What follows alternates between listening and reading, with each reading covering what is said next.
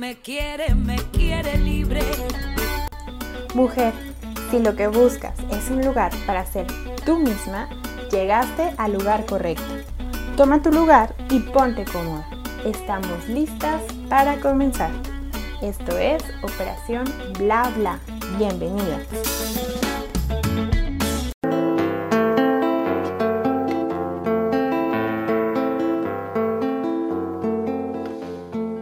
Mañana se visten de pan y ruidos nuevos, de sol al mediodía, por las tardes café, su corazón enseñan, tan solo por las noches, mintiendo a los turistas, pues no les quieren bien, las ciudades son libros que se leen con los pies. Se prestan pedacitos preciados de paisaje, esquinas y detalles, a veces un cartel, el color de los taxis, puede ser una clave, un guiño hacia el viajero, si éste lo quiere ver, las ciudades son libros que se leen con los pies. La magia de Estocolmo lleno de primavera está en Río Janeiro, vaya a saber por qué. Lo seguiré diciendo, aunque nadie lo crea, que hay zonas de Getafe que son de Hospitalet. Las ciudades son libros que se leen con los pies. No oigo ese coro, ¿eh?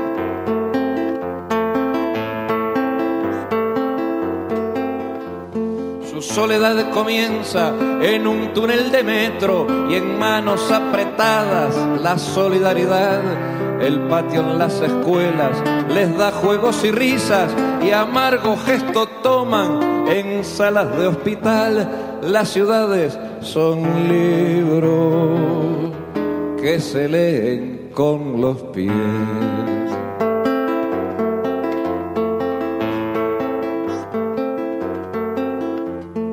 La luna más hermosa y grande que yo he visto comparten Carcasón y Cuenca, bien lo sé, Puerto Santa María, las chicas más bonitas paseando por sus calles, en Badajoz también, las ciudades son libros que se leen con los pies.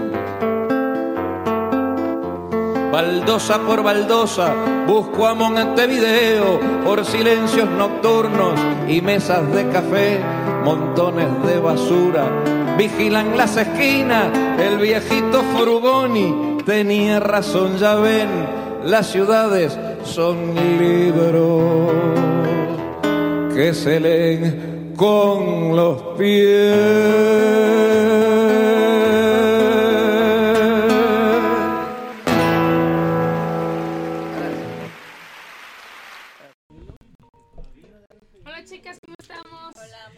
Tarde, pero sin sueño. Bueno, con poquito.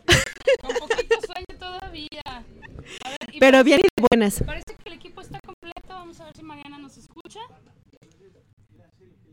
Se ve. ¿Mariana nos escucha? No, creo que no. Ah, es, perdón, es que... A ver, vamos a ver ahí. Sí, porque si no nos ve tampoco se entera. ¿Nos escuchas?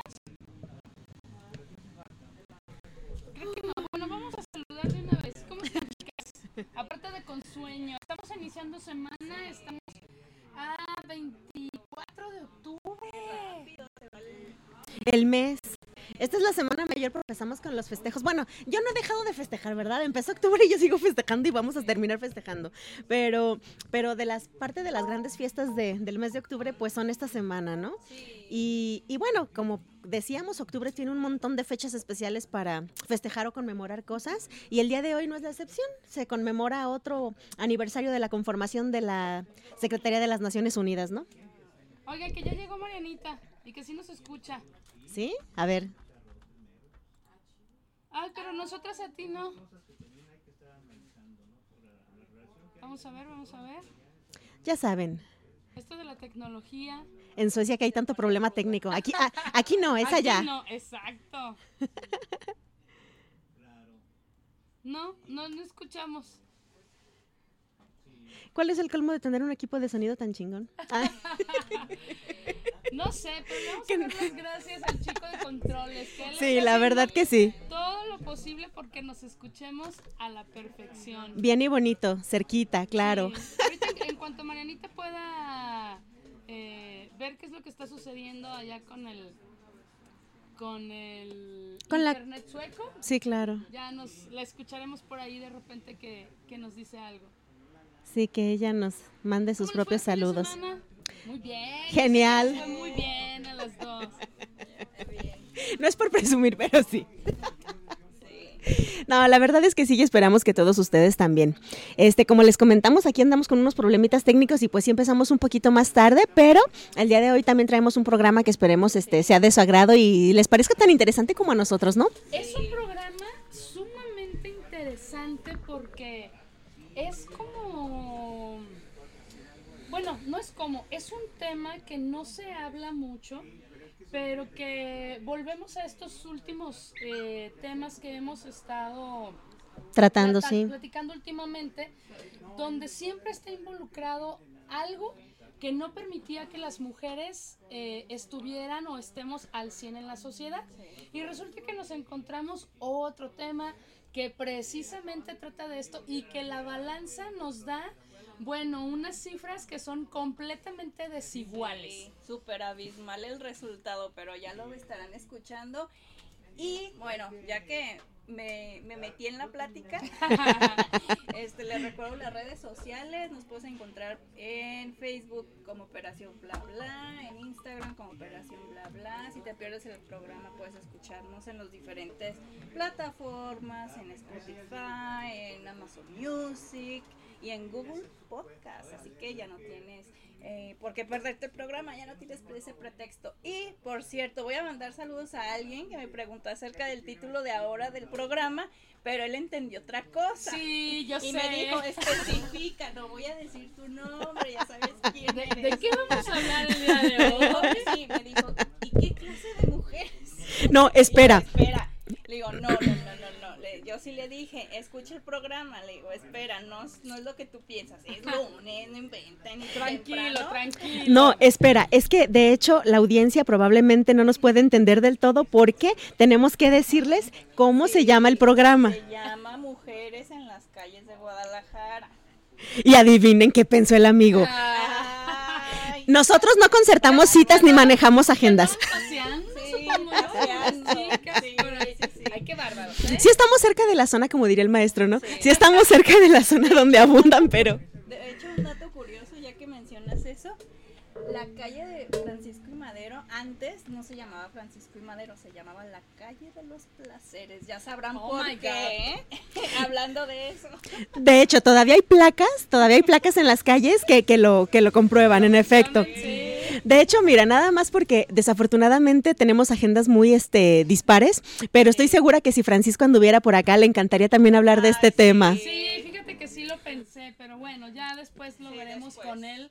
Este, este tema visto desde una forma masculina, a ver el que nos Sí, a ver platica. el que. Claro que sí. No, además de que, bueno, por si no lo recuerdan, Francisco estuvo de invitado hace unos programas con nosotros y este y, y él precisamente está en una eh, organización, creo se le puede decir así, eh, que se titula, bueno, lo conocemos nosotros comúnmente como ciudades caminables. Entonces, imagínate, ¿no? ¿Cuántos secretos esconde una ciudad? Y las nomenclaturas es una de ellas, porque no tienes idea lo que puedes aprender sobre historia, algo de geografía y aparte eh, aprender cuestiones de tu ciudad. Sí, porque te encuentras las calles y dices, ¿dónde está esa colonia? Y buscas en el mapa y dices, pues sigo igual, ya la encontré, pero no tengo idea para dónde es, ¿no? Pero sí, la verdad es que está muy, muy interesante. Vamos a ver si ya, parece que Marianita nos escucha. No sé si la escuchamos a ella. No, seguimos sin escucharte. ¿No es algo de acá? Am, no, aparentemente no. Ay, perdón, es que estamos en suspenso. A ver, ¿ahí, ahí nos escuchas? ¿Sí? No. A ver, vamos. Vamos a ver, ahí. Otro intento, por favor. Mientras, mientras vemos y escuchamos a Marianita, a Marianita, tenemos aquí la música de fondo del señor Fong. Como siempre, como siempre. Que se note que estamos en vivo desde una librería café. Sí. Oigan, pues resulta que así como estamos conecta eh, platicando ahorita, el, el día de hoy vamos a, a hablar de esta hermosa ciudad de Guadalajara, haciendo mención a los nombres femeninos de al- que ya dijimos son la minoría. Sí. Y una minoría, hablando algo así como que de cada cinco calles, solamente una tiene el nombre de una mujer. Y aparte de esto, mm, eh, pedacitos, son Ah, pedacitos de, de calles, eh, digamos de tres cuadras, eh, 155 cuadras. Calles cortas, ¿no? Para, Sí. para no ponerle un nombre X, así como de, ándale, este pedacito le ponemos. Ajá, o sea, con ay, ¿este cómo se llamará? Ah, ya sé, tengo por ahí una chica que hacía algo. Bueno, para que no digan que Ajá. la ciudad no tiene nombres femeninos, pues bueno. O el Congreso, ¿no? Así como de, para que no digan que no hay mujeres en, en curules del Congreso, es así como que me obligo a tener una, una nomenclatura representativa, ¿no? De hecho, el- los 8M, el 8 de marzo, ya lo han hecho que cambian los nombres. Temporalmente, día sí. Y ya Sí. le ponen nombre de mujer, de mujeres, pues que rep- representativas que hicieron alguna cosa súper importante. Y Sí. luego fíjate otra cosa donde también la balanza no está equilibrada. Normalmente las calles que llevan nombres femeninos solamente son calles, no son avenidas. Sí, Ándale. A excepción de la de Rosario Castellanos, el resto, según yo estuve viendo, Sí. eh, son solamente calles, pero así importantes. Sí, y mira, digo, no se trata de, polarizar este asunto de, ay, sí, porque son hombres, ay, porque son mujeres. No, pero, pero sí es como un punto para hacer reflexión y entender que a lo largo de la historia de la humanidad, eh, las mujeres y los hombres han hecho cosas muy importantes, pero desafortunadamente, tanto en los libros de historia como en las calles en este caso, no se ha podido dejar constancia de tantas mujeres que han hecho cosas importantes por el lugar donde nacieron o por el país en el que nacieron, ¿no? Porque, por ejemplo, aquí en México también tenemos varios nombres de calles eh, que tienen el nombre de mujeres de otros países, no, no, no nada más mexicanos, este, porque pues la contribución a la historia o a la cultura del país o del mundo son importantes. Entonces tú dices, con tantas mujeres que, que nacen en nuestro territorio, con la mayoría que siempre se ha comprobado que hay de mujeres sobre hombres, ¿tú crees que no hay suficientes cosas importantes que hayan hecho? claro. Pero el, la cuestión es que como casi siempre pasa, o por lo menos hasta ciertos este, décadas atrás, eh, eh, pues tenemos este detalle, ¿no? Hace poquito estaba leyendo una historia eh, que se hablaba, por ejemplo, del automovilismo, ¿no? Y ahí decían que quién fue la, primer, el primer auto que se patentó y que quién lo manejó y no sé cuántas cosas. Bueno, haz de cuenta que, ah, para hacer breve la historia, eh, Carl Benz es el primer auto patentado, ¿no? Que ya sabemos ahora que pertenece a Mercedes-Benz. Pero el argüende es que casi nadie sabe que la esposa de este señor tuvo muchísimo que ver en ello, ¿no?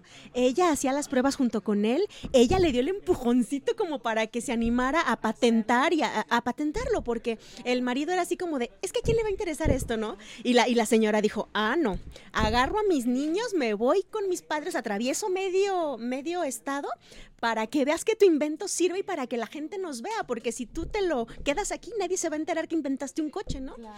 Entonces, eh, no por falta de, de iniciativa, sino por falta de oportunidades o, o de credibilidad, dependiendo de la sociedad en la que estuvieran desarrollándose. No todas las mujeres pudieron quedar en los libros de historia.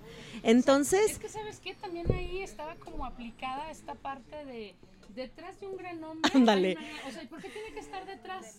No, ¿No? O sea, ah, exacto. Y, y ser valorada tal cual como los valoran a ellos. Pero bueno, yo, yo la verdad creo que para que terminemos este asunto en, en una forma mundial, ujú, o sea, van a pasar muchísimos años. sí, todavía falta. todavía falta. Mira, sin ir más lejos, todavía nuestra sociedad mexicana, a pesar de que yo, pues sí, no estaría muy de acuerdo con eso, eh, todavía nuestra sociedad se sigue utilizando mucho cuando una mujer cambia de estado civil, es decir, de soltera a casada. Eh, de- Ajá, ajá, fulanita de Pérez, fulanita de González. No que tenga eso algo de malo, pero, pero es como si de repente dijeras, tú pierdes tu identidad porque pasas a ser propiedad de, ¿no? Y de hecho en la antigüedad, justa, bueno, por ejemplo hace 200 años, no tan antiguos, este, hace 200 años en parte, por eso es que no se, no se tenían registros de las cuestiones que hacían las mujeres, ¿no? Porque como tú ya eres parte de, pues todo lo que tú hagas le corresponde a. Entonces era como saludar con sombrero ajeno, ¿no? Todas las cosas que alguna mujer pudo haber hecho, si estaba sola y no tenía un hombre a un lado, no se le registraba. Y si tenía un hombre a un lado, pues se registraba como logro del, del hombre y no de ella, ¿no? Inclusive, bueno, cuando antes, eh, mi mamá me, saludos, ay, me platicó que antes les preguntaban a los esposos si querían operar a las mujeres ya para no tener hijos, pero le preguntaban al esposo hace cuánto fue, unos años. Sí, eso. Ya ahora ya. Y yo creo que hasta todavía, ¿eh? O sea, Bueno, déjame te digo algo. Aparte de preguntarle al marido si quería que operaran a la mujer, también a veces al marido es al que le preguntan si quieren cesárea o parto natural y tú dices, ah, caray, oiga, ¿me va a doler a mí? Ay, no. y tú dices, mira, o sea, tan así las cosas y como dices, no hace mucho de eso, ¿no? Entonces, pues sí, nuestras calles, desafortunadamente, también son un reflejo de hasta qué punto ha avanzado la sociedad en ese sentido. Sí, la verdad es que es muy triste, pero pues ni modo. Vamos a hablar un poquito de eso. Tenemos un estudio que hizo eh, una investigadora de la UDG que se llama Gabriela Becerra, eh, que ella es la que nos platica eh, un poquito sobre esto y dice que de cada cinco calles del área metropolitana, eh, cuatro son masculinos y apenas uno tiene el nombre de mujer. O sea, vaya, estamos desiguales en esto, ¿no? No solo la cantidad de calles para reconocer, o la mayoría son para reconocer a varones, sino que también las principales avenidas tienen nombres masculinos. Eh, esto se recuerda en el contexto del 25 de noviembre, donde eh, supuestamente se eliminó esto de la violencia contra la mujer, pero pues también esto es violencia, ¿no? Es, es un poquito de, de hacerte a un lado, entonces yo creo que esto es, es violencia. discriminación. Exactamente. Sí, así como de forma silenciosa, pero eh, de hecho este día, el 25 de noviembre, es... eh, se- se- digamos que se conmemora el Día Internacional de la Eliminación de la Violencia contra la Mujer, no porque ya se haya eliminado, sino porque tenemos que hacer conciencia de que esto cambie, ¿no? Sí, la verdad, sí. Y bueno, pues eh, en, e- en eso, como decía ya Meche anteriormente, pues también vemos que el tamaño de las calles, por ejemplo, no se comparan. Aunque Leona Vicario y Miguel Hidalgo y Costilla hubieran estado en la misma lucha, la avenida Miguel Hidalgo no sé cuántas colonias atraviesa y no cambia de nombre, por No. ejemplo. Y Leona Es Vicario... de estas, colo- de estas avenidas que son como en toda la ciudad de Guadalajara, ¿no? Y aparte O sea, no- repetidos, porque en cualquier municipio de la zona Sí. metropolitana te encuentras una calle con este no, nombre. Miguel Hidalgo. Fíjense que no solo es la cantidad mayor de calles para reconocer, como bien decían a los chicos, sino que las principales avenidas tienen nombres masculinos. Y bueno, esto se recuerda en el contexto de, como ya lo mencionabas, del 25 de noviembre. Y bueno, es un ejercicio muy práctico y muy rápido en distinguir el tamaño de las calles. Por ejemplo, de personajes históricos de la independencia. Miguel Hidalgo, desde el inicio al final, tiene, fíjense nada más, 5.2 kilómetros, mientras que José Ortiz tiene una calle de 1.2 kilómetros. Dirán, ah, pues José Ortiz está larga, la verdad sí. Pero No, la pues, diferencia es que una es avenida y la otra es calle. Te digo. Sí, empezando por eso. Y bueno, por ejemplo, algo que también nos encontramos es que de los 43.743 registros que tiene el INE en esa base de datos, la mayoría son nombres ambiguos. Ya lo pudimos comprobar. Es triste eso también, ¿eh? Sí, oye, porque cuando ahí cuando piensas que hay una calle con nombre femenino, resulta que, que, que no. Se lo sacaron de la manga. Y que, y que es un hombre realmente masculino. Eh, es decir, te encuentras un Félix María y pues es hombre. Te encuentras un Salomé y es hombre. Te encuentras un, bueno, no sé, hay varios nombres. Ah, es importante recordar que hace 200 años todavía eh, varias, varias personas del sexo masculino se les bautizaba con nombres femeninos y viceversa. También a las chicas se les bautizaba como Tomasa, Jesusa, Lucia, perdón, Lucia, Lucio. sí, también. Lucia, pero seguro. No, Lucía sí. Este, pero, pero ocurría mucho esto, acento ¿no? Sí, ya sé. Yo misma acabo de bullearme, pero bueno. eh, el, el caso es que, por ejemplo, también tenemos esto de que estuvimos, por ejemplo, nosotras buscando estas, estos nombres de calles, buscando en la historia rastros de, de lo que estas mujeres hicieron, y la verdad es que varias de ellas, pues ya tendrán el nombre en una calle, pero ¿quiénes No son? quiénes fueron, exacto. Y, y como este que apareció que tenía, o sea, que sí nos mandó información de alguien, pero es una persona muy, muy reciente, no tan conocida como para tener el nombre de una calle, Sí, pues pero no. bueno. Oigan, vamos a hacer una pausa a ver si Marianita ya por fin logramos escuchar su linda voz. Vamos a intentarlo. Vamos a intentarlo.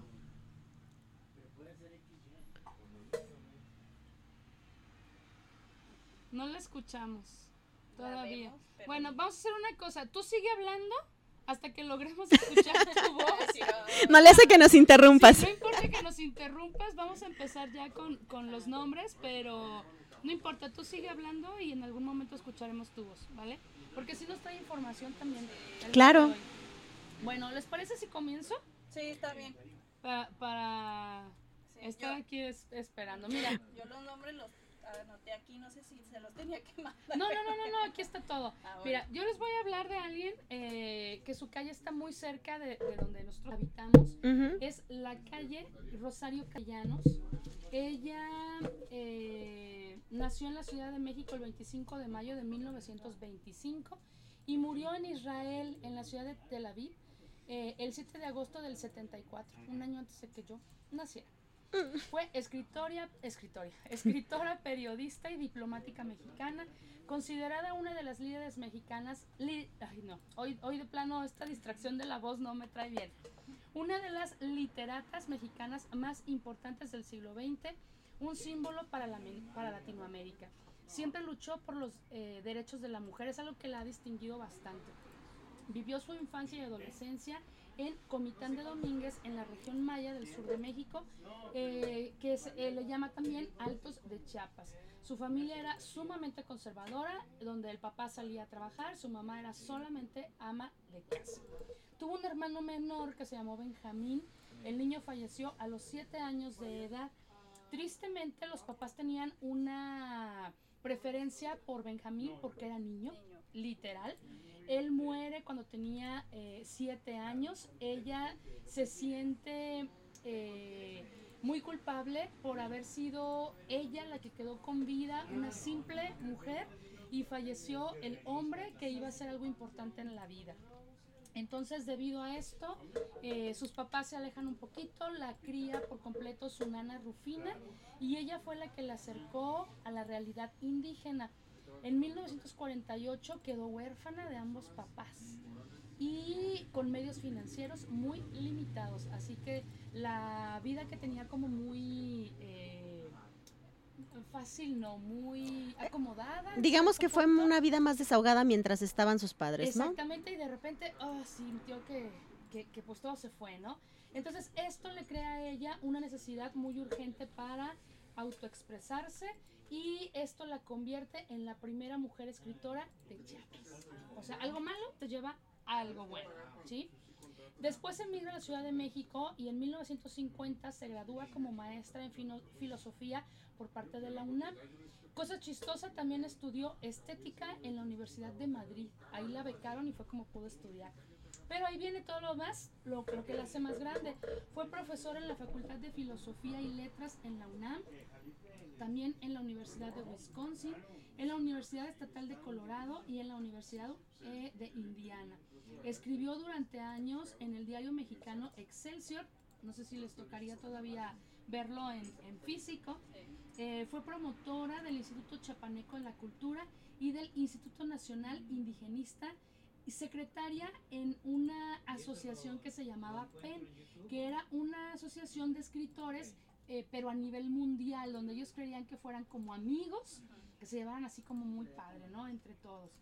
Eh, en el 54-55 fue becada por la Fundación Rockefeller en el Centro Mexicano de Escritores. Escribió durante mucho tiempo, eh, ella escribía poesía, escribía novela, escribía... ay, se me fue el nombre. Bueno, hay, hay muchas... eh, Géneros que abarcó, Ajá, sí. muchos géneros y muchos rastros de todo lo que ella escribió. Y lo que me gustó más es que no solamente una calle de la ciudad de Guadalajara lleva su nombre, sino que varios lugares también. Algunos como un museo en la ciudad de Comitán, eh, de donde eran originarios sus papás. Ella vivió un poquito de su infancia. Eh, el Centro Cultural Rosario Castellanos y la Biblioteca Pública Regional. Eh, en Comitán también hay en Chiapas. Eh, un parque y una biblioteca eh, pública llevan su nombre, ambos situados en la delegación eh, de Coajimalpa, Morelos, en la Ciudad de México. Hay una biblioteca también en la UNAM, uno en los jardines de la Facultad de Filosofía y Letras también en la UNAM, la librería del Fondo de Cultura Económica en el Centro Cultural Bella Época de la Ciudad de México también, eh, y una biblioteca pública también en Coajimalpa. en Coajimalpa. Entonces, pues aquí ella sí ha logrado ir un poquito más allá, quizá porque todos estos nombres están pues dentro de un centro o cerca de un centro eh, donde ella fue maestra, ¿no? Entonces, pues vamos bien. Pues sí, pero aparte, pues maestra y embajadora, realmente sí hizo varias cosas. eh, bueno, que pudieron ser más notorias porque estamos hablando de que vivió más em, aproximadamente en la mitad del siglo pasado, ¿no? Sí. Que- pero aún así, la época en la que ella se desarrolló profesionalmente, pues tampoco era todavía muy común que las mujeres se metieran en este tipo de, de trabajos, ¿no? No, nada Un, un Octavio Paz embajador era más sencillo de ver que una Rosario Castellanos. Por supuesto, ¿no? Y Por eso a Octavio Paz lo mandaron a Europa y a, y Rosario la mandaron a Tel Aviv, Sí, ¿no? Sí, sí, la verdad es que nada que ver, pero aún así ella lo disfrutó, ¿eh? Ella se veía feliz y, y, y contenta en esa parte de su historia donde pudo hacer cosas o llegar a un lugar donde probablemente tampoco era tan fácil que llegara una mujer, ¿no? De hecho, y que fuera reconocida. Entonces, bueno, por algo, mira, la vida la llevó para allá y por algo llegó. Así que esta calle aquí en Guadalajara la pueden ubica- ubicar en el fraccionamiento Jardines de la Cruz. Pasan camiones, hay escuelas. De hecho, también hay una escuela que se llama Rosario Castellanos. sí. Así que, Y lo más maravilloso es poder leer algo de su obra. sí, la verdad es que sí. Yo sigo con la duda, Marianita ya nos escuchará y la vamos a escuchar. No, no sé qué pasa. Pero bueno, sigamos chicas, ¿a quién más? Oye, no, esta es discriminación, me la van a dejar muda todo el programa. ¿Será Yair? ¿Será Yair que no la quiere escuchar el día de Nada, hoy? para nada. No, Yair no es discriminativo. Al contrario, mira, aquí está apoyándonos.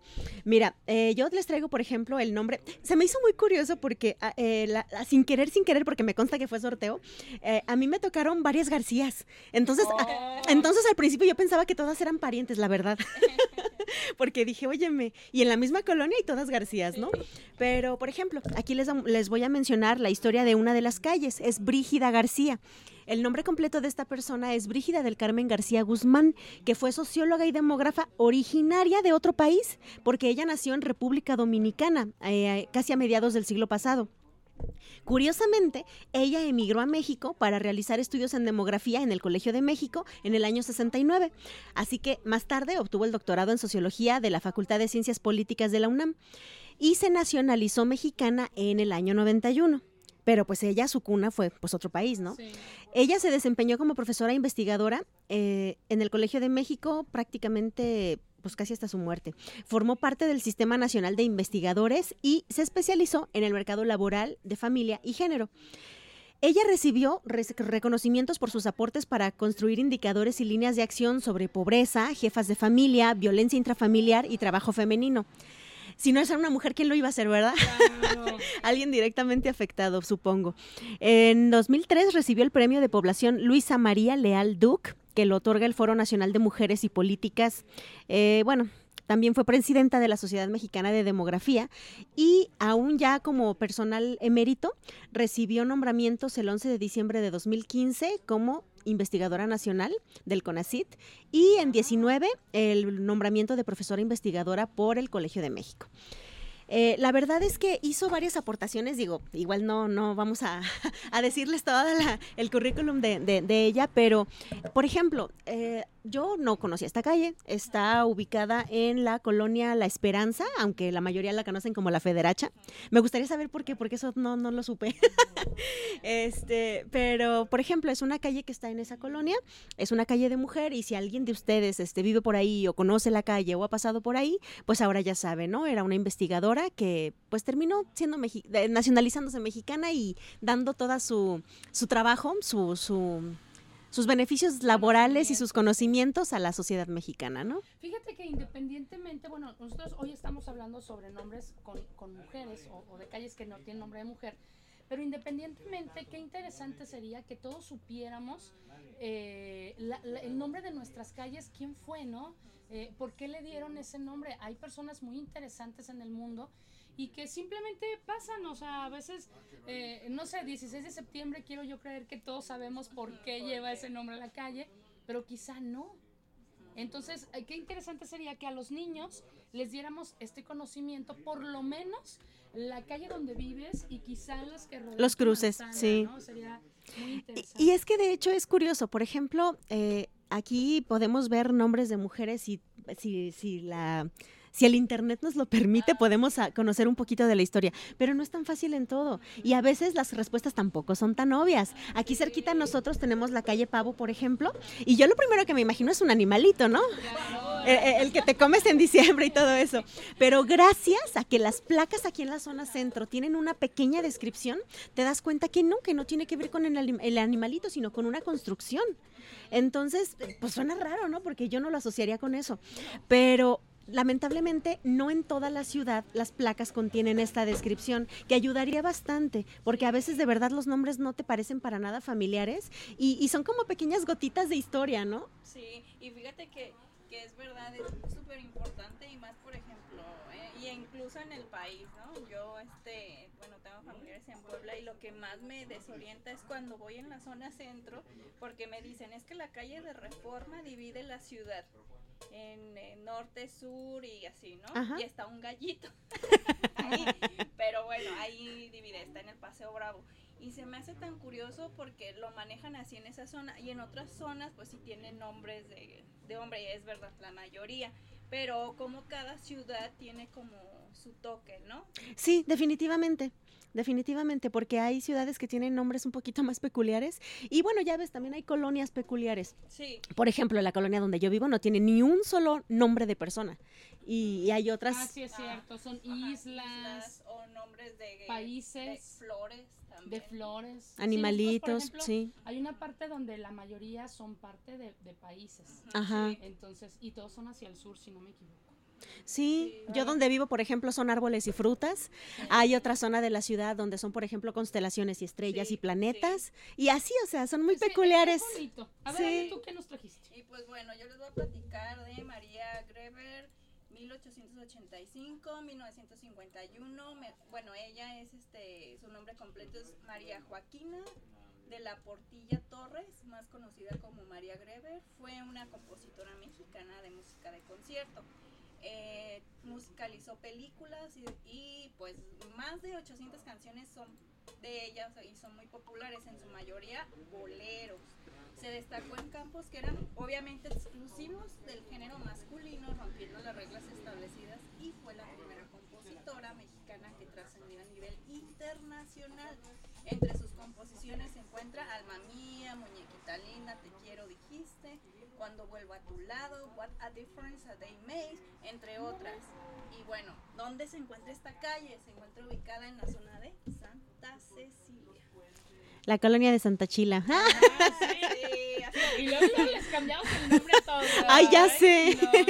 Pero, por ejemplo, e, esta persona que, que nos está platicando, Ale, eh, pues mira, a lo mejor yo no sé todo lo que ha hecho, pero las canciones sí me las sé, fíjate. las canciones sí me las ando sabiendo. Eh, y, por ejemplo, ahí tenemos otro, otro muy buen ejemplo de una persona que triunfó en un ámbito que estaba prácticamente dado nada más a los, a los hombres. Afortunadamente ella pudo ser conocida con su nombre, pero ya sabes que hay varios que tuvieron que usar seudónimos o cambiarse el nombre para poder, este, pues ser reconocidos porque su trabajo no iba a ser creíble o no iban a tener credibilidad si no tenían el nombre de un masculino, ¿no? Sí, es muy cierto. Y sí, a pesar de que yo no, no conozco esa calle y no la ubico físicamente, eh, pues mira, por lo menos el nombre de esta chica sí la conocía. Para aquellos que conocen esos rumbos o por ahí, ya saben quién es. María Sí. Sí, hay que fijarse también cuando vamos caminando porque a veces nos preguntan nombres de las calles, estamos a una cuadra y no sabemos. Ay, sí. Me ha pasado, me han contado. Nos han contado, el primo de un amigo. Sí. Oye, pues yo me voy a ir a algo un poquito más. eh, digo, hay, hay de todo. eh, pero tenemos, por ejemplo, el caso. ¿Ustedes se acuerdan aquí de un programa que se llamaba Hasta la cocina? Sí. Sí. Le- ¿Les tocó alguna vez? Supongo, Sí. ¿no? Bueno, pues a mí me pareció muy, muy interesante eh, que resulta que hay una calle que se llama La Señora Zárate. O sea, esto es como, como, no sé, a mí me, me dio como, como risa y digo, qué bueno porque la señora duró muchísimos años vigente, pero bueno, está, está Sí es parte, detalle, ¿no? sí es, sí es parte de nuestra sociedad. No porque haya sido programa de cocina es menos importante, Ah, ¿no? claro Porque, no. porque definitivamente influyó en muchas amas de casa primerizas sí. que gracias a sus recetas, gracias a sus recetas tuvieron que darle de comer al marido después de la noche de bodas, ¿no? Sí, Sí, pero por ejemplo, el- bueno, perdón, lo, lo único que a mí me llamó la atención también de esa calle es que en vez de, de decir, por ejemplo, calle Eva Zárate, Ajá, no, no, no. No, se la llama Señora Sí, Zárate, sí, sí, así tal cual. Para que lo ubicaran, porque igual les iba a pasar. A lo mejor las nuevas generaciones no, pero uno que ya está más pasadito, pues igual, ya, la señora Zárate, ah, ya sé. La que Sí, seguramente los niños no tienen ni idea Ni quién idea. es, ¿no? Pero bueno, ahí te va. Efectivamente, ella se llamaba Eva Uranga de Zárate. Lo que mencionaba Cintia era de Zárate, ¿no? El señor. Bueno, gracias. Descendiente de abuelos catalanes, ella nace en la Ciudad de México en 1920, llega a Guadalajara a mediados del siglo pasado, cuando su esposo, el general Fernando Zárate, lo trasladan a esta ciudad. En 1960 comenzó a cocinar en la televisión, lo que le valió un récord Guinness al programa de cocina más longevo. Estamos diciendo que fueron casi 50 años. Este programa, repito, se llamaba Hasta la Cocina. Ella falleció el 28 de marzo del 2015 a los 94 años de edad. Y su calle se encuentra en una colonia de Huentitán que se llama San Miguel, pero ahí les va, son tres cuadras aproximadamente también y se acabó. Y que no digan que no le dieron un nombre este, a la señora Zárate. Una calle, perdón. O sea, es triste, pero bueno, recibió el reconocimiento. Digo, el, el bueno me suena como a conformismo, pero es que... Como a premio de consolación, oye. Exacto, o sea, realmente está complicado. Nosotras haciendo un programa de, de radio de una hora a la semana, nos damos cuenta, perdón, de lo complicado que es esta producción. Imagínate producir un programa todos los días durante 50 años donde a la señora quizá le dolía una pierna, una mano, el corazón, sus hijos tenían problemas y de todas maneras estaba ahí grabando. Al pie del cañón y luego con las hijas y luego con las nietas. Sí, o sea, donde tenían que buscar la, la receta que quizá hicieron el primer día, la reprodujeron, eh, no sé, 80 veces de diferentes formas para que nadie se diera cuenta. Pero era la imaginación, la creatividad. El sazón yo nunca lo probé si era bueno o malo, pero la gente decía que cocinaba muy rico. Entonces, Pues la pasión por su trabajo, para empezar. Claro. Pero de hecho, eso te iba a decir, es una cuestión bastante admirable porque, caramba, ¿cuántas mujeres, es que nos están escuchando por ejemplo ahorita, cuántas mujeres no se quiebra uno la cabeza por pensar en tres menús distintos para el mismo día? Entonces... para la mañana, para el mediodía y para la noche. Entonces, e- el hecho de que esta mujer, como dice Meche, tuviera el programa por tantos años, ¿cuántas recetas tenía que sacar o marearte una receta con variaciones? Porque son muchísimas, muchísimas. Y aún así, seguir teniendo a cautiva su audiencia.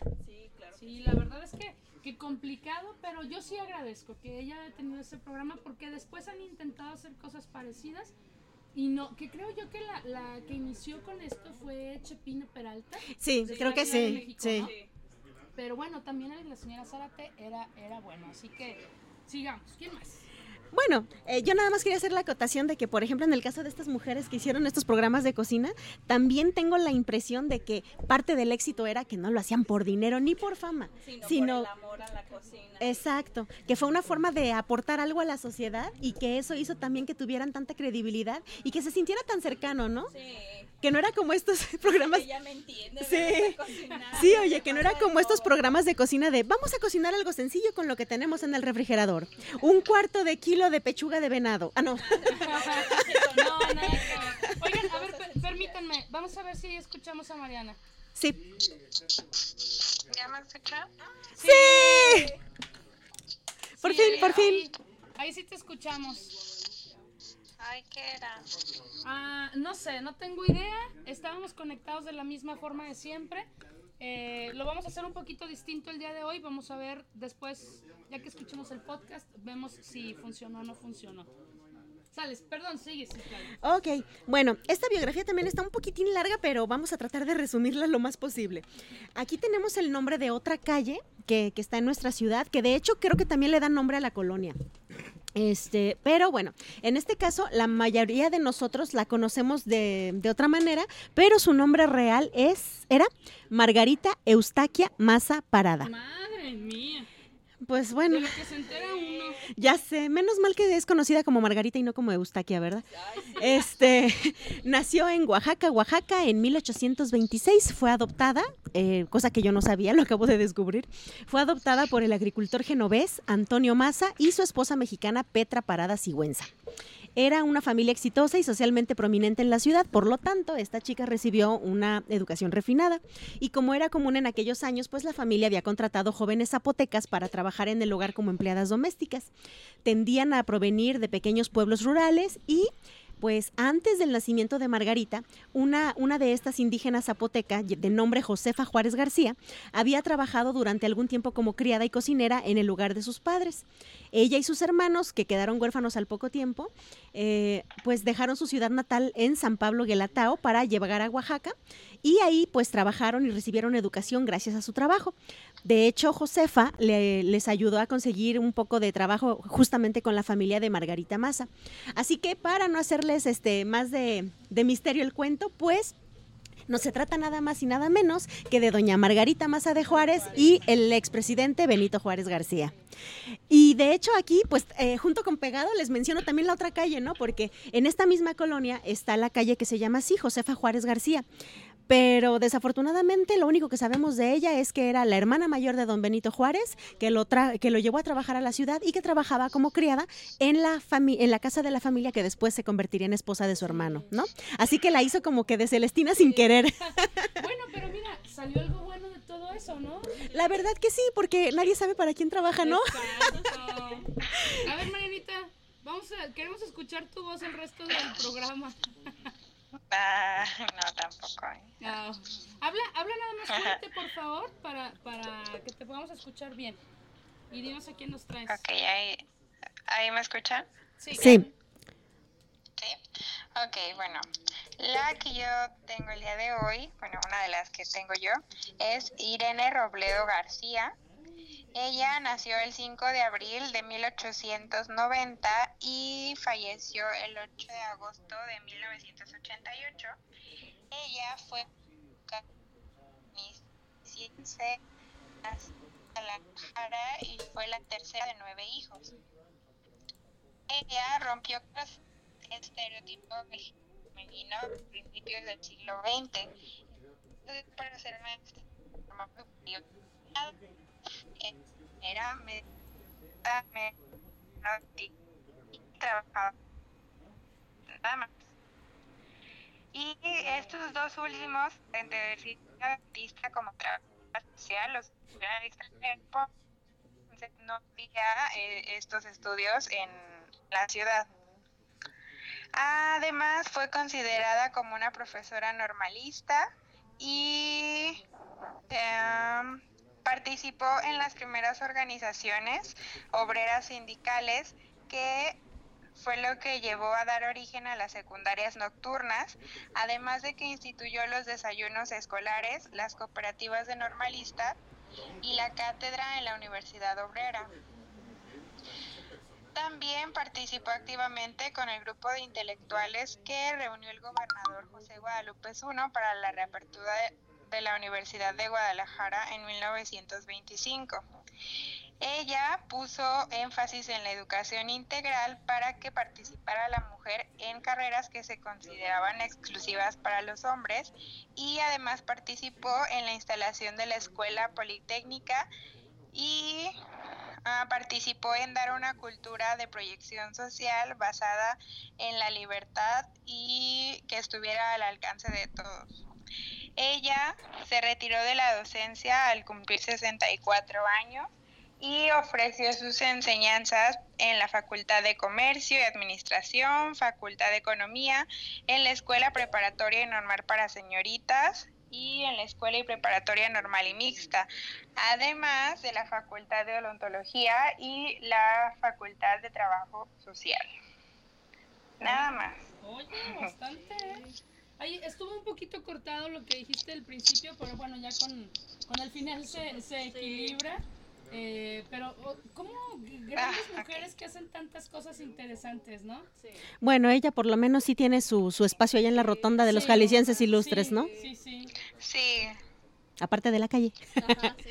Oye, ¿en qué colonia está ubicada la ajá, calle, aparte de la calle. Ese dato no sé si alguno de ustedes lo tenga porque yo lo busqué en mi Google Maps y por más que lo quise buscar me aparecía en otros estados, pero Guadalajara nunca me apareció, No, yo no, se los debemos. ¿no? Sí. Ok. Creo que por, por mi ubicación como que no, no, No la permite que ¿por qué andas buscando calles de Guadalajara? Estamos muy lejos. La mandaban a Guadalajara, pero a España. Ándale. Le queda más cerca. Sí. Oye, ¿y tienes alguna otra por ahí que nos quieras compartir? Sí, la siguiente es María C. Bancalari. Ella fue educadora y maestra y nació en Atemajac de Tablas, que ahora es Atemajac de Brizuela, el 6 de diciembre de 1876. Ella en 1892, eh, ah no, cuando se fundó la Universidad de la Escuela Normal de Jalisco, ella fue una de sus fundadoras. Y además ella fue la primera egresada de la Normal Superior del Estado, obtuvo su título profesional en febrero de 1897 con una tesis que era la enseñanza de la lectura en la escuela primaria. Wow. Después, en 1900, entró a trabajar como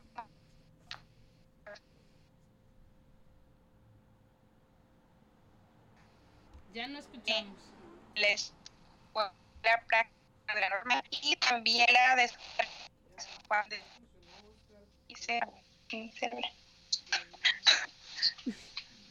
Ya, ya te, ya te vemos.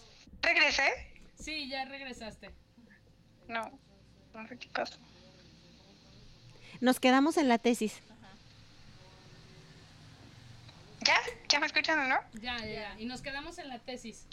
Ay, no, perdón. Sí, hizo su tesis y después en 1900 entró a trabajar como profesora en una escuela anexa de la normal y además fue profesora en una escuela del barrio de San Juan de Dios y después fue la primera maestra en el Liceo de Varones de Jalisco. Y en esta institución fue maestra de personajes como Guadalupe Zuno, Sebastián Allende, Victoria Víctor Prieto, Enrique León. Y cabe mencionar que los libros, pues, gobernadores de Jalisco. Mm, Wow. Oye, muy, muy además, ella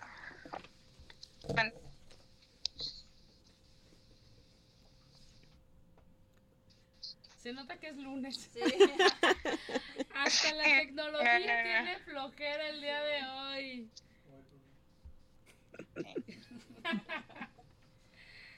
Ok, bueno, vamos a dejar hasta, hasta ahí con, con, con Sí. Mariana. Eh, Ah, pero bueno, ya como último dato. ah. Eh, hay la escuela, hay una escuela que es la escuela urbana número 66 y ella es- está ubicada en la calle Reforma al cruce con Federalismo y esta escuela lleva su nombre. Ay, qué bonito. Sí. Eso, eso me parece un reconocimiento mayor, ¿no? Y según yo, esa calle la conocen también como calle 22. y Está acá por, eh, antes de llegar al canal. Sí, para la primera de mayo, sí. por ahí. Ah, ok. Es, es padrísimo saber, lamentablemente no se pudo escuchar completo, pero es padrísimo saber que, bueno, eh, las mujeres destacaron en lo que podían destacar, que era la cuestión de la enseñanza, Sí. eh, y que pudieron ser eh, las maestras de futuras personas que influyeron mucho en el destino de la ciudad, ¿no? Personajes interesantes. Sí. También muy importantes. Porque, por ejemplo, eso me recuerda, así brevemente les digo, otra, otro, otro nombre de calle de la ciudad. Eh, María Mares Germán es una persona que nació en Autlán, que también se dedicó a la docencia, como lo que ya nos mencionaba Mariana. Y también a ella le tocó, por ejemplo, ser este, maestra de la Escuela Elemental y Superior para niñas y para niños en, pues en, en el lugar de Autlán, en Colima y en Autlán, que fue donde estuvo trabajando. Y a ella también le tocó ser maestra de varias generaciones de autlenses como Víctor y Efraín González Luna, Daniel Benítez, Marcelino García Barragán, Javier Valencia Luna, Antonio Alatorre Chávez y bueno, Flavio Serrano, eh, algunos otros, Ernesto Medina Lima, muchísima gente. Y por ejemplo, estas personas... eh, a ella, en, este caso en particular, como hija reconocida de Autlán, le pusieron su nombre a una plaza que se llama Plazuela María Mares, que eh, forma el jardín del Templo La Purísima que fue nombrada en la administración del 92 al 95 y le hicieron también un monumento. Bueno, esto en Autlán, pero también aquí en Guadalajara, pues esta calle se encuentra en la colonia Insurgentes y bueno, como les decía, al igual que las mujeres que mencionó Mariana, también se dedicaba a la docencia y pues al menos en eso quedaron registradas en la historia, ¿no? Como, como personas que educaron, se educaron y ayudaron a educar futuras generaciones de personajes prominentes. Sí. ¿Quién nos falta, Ale? Este, bueno, les voy a mencionar así rápido también otra educadora, Aur- Aur- Aurelia Guevara. Eh, bueno, ella, eh, su familia siempre mm, también se dedicaba a la docencia. Eh, de las cosas importantes que hizo en 1900, eh, 1894 se desempeñaba como maestra en la Escuela Completa para Niños de Guadalajara. En 1910 el gobierno del estado de Jalisco dispuso honrar con medalla y diploma a los mentores bueno, que tuviesen entre 20 y 30 años de servicios y como parte de las celebraciones el centenario de la independencia. El reparto de preseas se efectuó en el Teatro de Gollado. En esa ocasión la maestra Aurelia L. Guevara obtuvo medalla de oro por 30 años de docencia. En 1919 se desempeñaba como directora de la Escuela Superior para Niñas de Guadalajara y siempre preocupada por, por este, obtener del gobierno recursos para el mejoramiento de las escuelas donde laboraba. Eh, forjadora de muchas generaciones, Aurelia Guevara recibió un- como reconocimiento y a su labor una segunda medalla de oro que el gobierno de Jalisco le otorgó y le fue entregada en una ceremonia solemne que el Centro de Acción Cívico-Social organizó en su nombre el 15 de mayo de 1933. Y bueno, esta calle se encuentra cerca de la colonia El Rosario, allá en el municipio de Tonalá. Y de una vez me voy de corrido con una calle que ya la, la mencionamos hace rato, pero se llama José Ortiz de Domínguez. Obviamente yo creo que ya la mayoría saben, ¿no? Su nombre era Crescencia Ortiz Telles Girón Domínguez, mejor conocida como José Ortiz de Domínguez. Fue un insurgente durante la independencia de México, siendo una de las primeras participantes en la conspiración de Querétaro y pieza clave para el inicio de la lucha que encabezó el cura Miguel Hidalgo y Constituyendo Dolores Hidalgo. Fue esposa del corregidor de Querétaro, Miguel Domínguez, por lo que es conocida popularmente como la corregidora legado. Bueno, obviamente es una heroína nacional, benemérita de la patria y fundadora de México. Su nombre se encuentra escrito con letras de oro en el muro de honor del Palacio Legislativo allá en San Lázaro y también en el monumento a la independencia junto a otras heroínas insurgentes. Su imagen ha aparecido pues en billetes, monedas a lo Sí. largo del tiempo, ¿no? Existen dos estatuas que honran su memoria en Plaza de Santo Domingo en la Ciudad de México y otra en la Plaza Corregidora en Santiago de Querétaro. A lo largo de México varias escuelas, calles, hospitales llevan su nombre como se le conoció la corregidora. Bueno, esta calle está ubicada, comienza desde calle Esteban Loera, cerca de la estación Oblatos de la línea 2 del tren ligero y termina hasta Malecón, hasta el Parque de la Solidaridad. Órale. Bueno, ya vamos equilibrando la cosa, ¿no? A ver, Marianita, háblanos. No. Vamos a llorar y para llorar a gusto les voy a platicar de otra mujer que, que ya le mencionó hace rato una compositora, bueno, yo les tengo otra, que se, llama, se llamaba Consuelo Velázquez Torres, mejor conocida como Consuelito Velázquez. ¿Quién no ha cantado, bailado, tarareado esa canción que se llama Bésame mucho? Y vaya que sí. Ella vivió del 21 de agosto de 1916 al 22 de enero del 2005. Eh, fue pianista y compositora orgullosamente mexicana, originaria de Ciudad Guzmán, fue la menor de cinco hijas del militar y poeta Isaac Velázquez del Valle eh, y su esposa María de Jesús Torres. A los cuatro años de edad, ella comenzó a demostrar un muy buen oído y grandes aptitudes para la música, por lo que con apenas seis años se inició en los estudios de música y piano en la Academia Cerratos aquí en Guadalajara.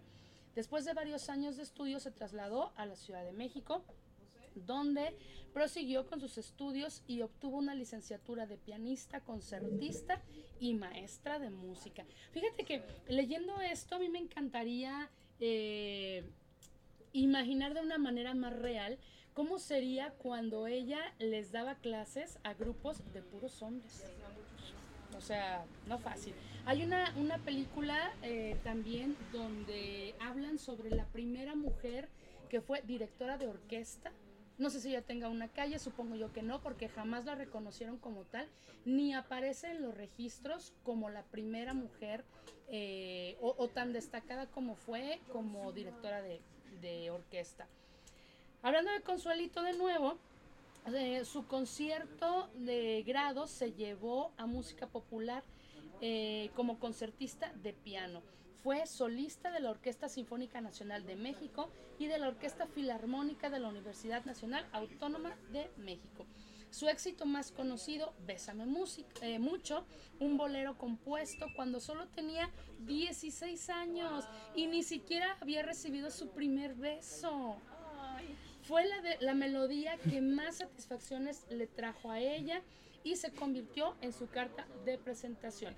Todos sabemos que es conocida internacionalmente, mundialmente mundial con esta canción. Una de las canciones más grabadas en muchos idiomas. Sí, creo que, creo que sí. Así que, pues, grandes mujeres, chicas, tenemos. Tristemente a la gran mujer que es Mariana el día de hoy no la pudimos escuchar. No sé qué pasó y cuando la, cuando la escuchamos estuvo muy cortado. Sí, E- Ese internet sueco, la verdad es que hoy nos defraudó. sí, muy triste porque la verdad ella también nos traía datos muy, muy interesantes y caray, este no, no se pudo, no, no pudimos compartirlo, sí.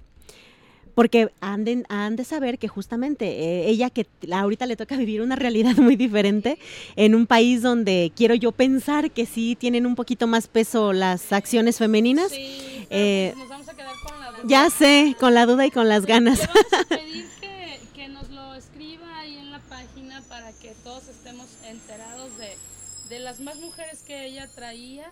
Y, Sí. y pues como dice Citra, si eh, allá en, en Suecia, en Gotemburgo, hay alguna mujer, alguna calle que lleve eh, el nombre de alguna mujer importante. Sí, pues lamentablemente a nosotros el tiempo se nos agota, pero de, de alguna manera, aunque ya sé que nuestro programa es, es mundialmente escuchado, ¿verdad? Este, desde aquí y para que todo mundo lo tuviera en cuenta, sería lindo que, como decía la socióloga Gabriel Becerra, Gabriela, perdón, Gabriela, y no más, Gabriela, este, pedir a las autoridades a que hagan visible esta brecha de género en la nomenclatura de las calles.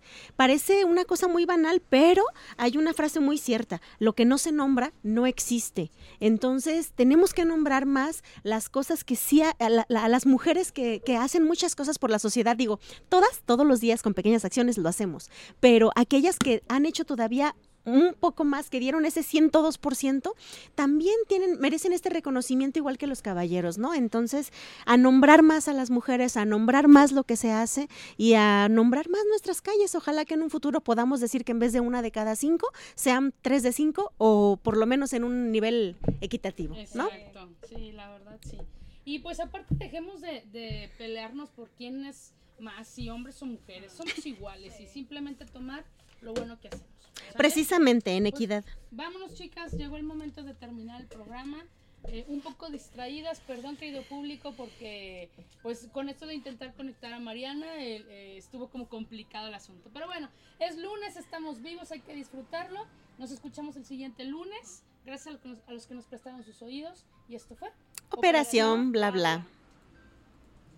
No sé qué nos pasa. Ay, Estoy desesperada. Pues sí, sobre todo porque no pudimos entender qué pasó.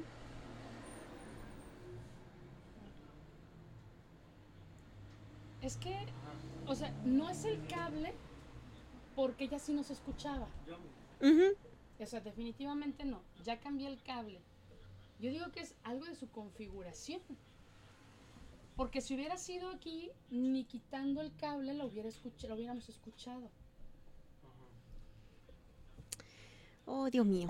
Reina, yo creo que sí es algo de tu configuración. Te voy a decir por qué. Cuando eh, te escuchamos y que hablabas, yo